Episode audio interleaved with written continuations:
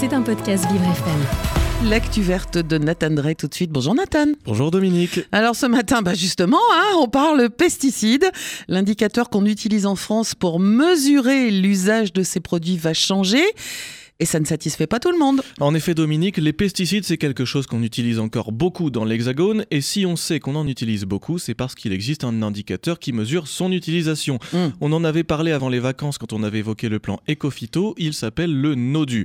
Mais c'est tombé lors d'une conférence de presse de Gabriel Attal juste avant le début du Salon de l'Agriculture. Cet indicateur va être remplacé au profit de celui qu'on appelle HRI 1, un indicateur européen. C'est ce que réclamaient les agriculteurs. Mais de l'autre côté, les associations environnementales environnementale crie au scandale et dénonce un indicateur, je cite, totalement trompeur.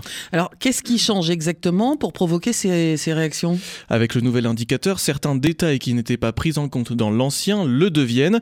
Pour résumer, l'ancien, le NODU, pour nombre de doses unités, calculait la surface traitée chaque année avec des pesticides qui ont été vendus au cours de cette même année. Il permet simplement de savoir à quelle fréquence et à quelle intensité ces produits sont utilisés. Seule la quantité de produits vendus et le nombre d'hectares traités compte.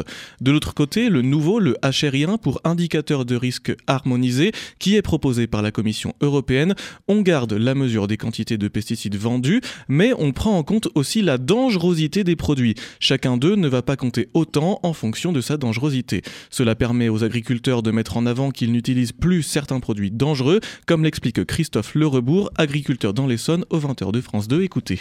Aujourd'hui, on n'utilise plus de produits toxiques. On utilise par exemple des produits de base comme le soufre. Alors le soufre, c'est des grosses quantités. Alors forcément, dans l'indicateur français, c'était extrêmement contraignant parce que on disait, ah bah, vous utilisez beaucoup de produits. Et donc, on se dit, mais euh, on, marche euh, sur la tête parce qu'on emploie des produits moins dangereux et euh, on est contraint à faire encore plus d'efforts.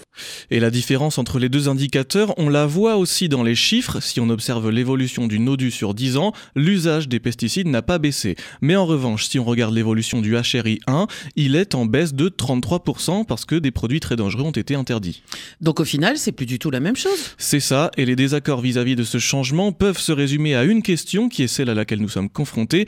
Est-ce qu'il faut qu'on utilise moins de pesticides avec le NODU ou est-ce qu'il faut qu'on utilise moins de pesticides nocifs avec le HRI1 Et pour les associations, il ne faut pas faire de distinction, tous les pesticides sont à bannir et il faut complètement stopper leur utilisation quel qu'ils soient, d'où la contestation du nouvel indicateur. Et l'autre raison pour laquelle il est contesté est dénoncée par Dorian Guinard, spécialiste du droit à l'environnement sur France Info. Je cite En changeant d'indicateur, le gouvernement peut présenter un plan qui montre que l'utilisation a diminué, alors que ce n'est pas le cas, l'utilisation a seulement changé. Bon, alors en fait, on pourrait pas utiliser les deux, Nathan? Pour euh, Xavier Rebou, chercheur en agroécologie et directeur de recherche à l'INRAE de Dijon, ce sont des indicateurs qui ne sont pas faits pour la même chose, mais qui sont intéressants tous les deux. Je cite, il faut piloter avec un portefeuille d'indicateurs. Mais de son côté, le ministère de l'Agriculture semble vouloir se passer du NODU définitivement. Bah voyons, c'est tellement facile. L'actu verte de Nathan Drey, c'est à écouter tous les matins dans le 7-9 de Vivre FM. C'était un podcast Vivre FM. Si vous avez apprécié ce programme, n'hésitez pas à vous abonner.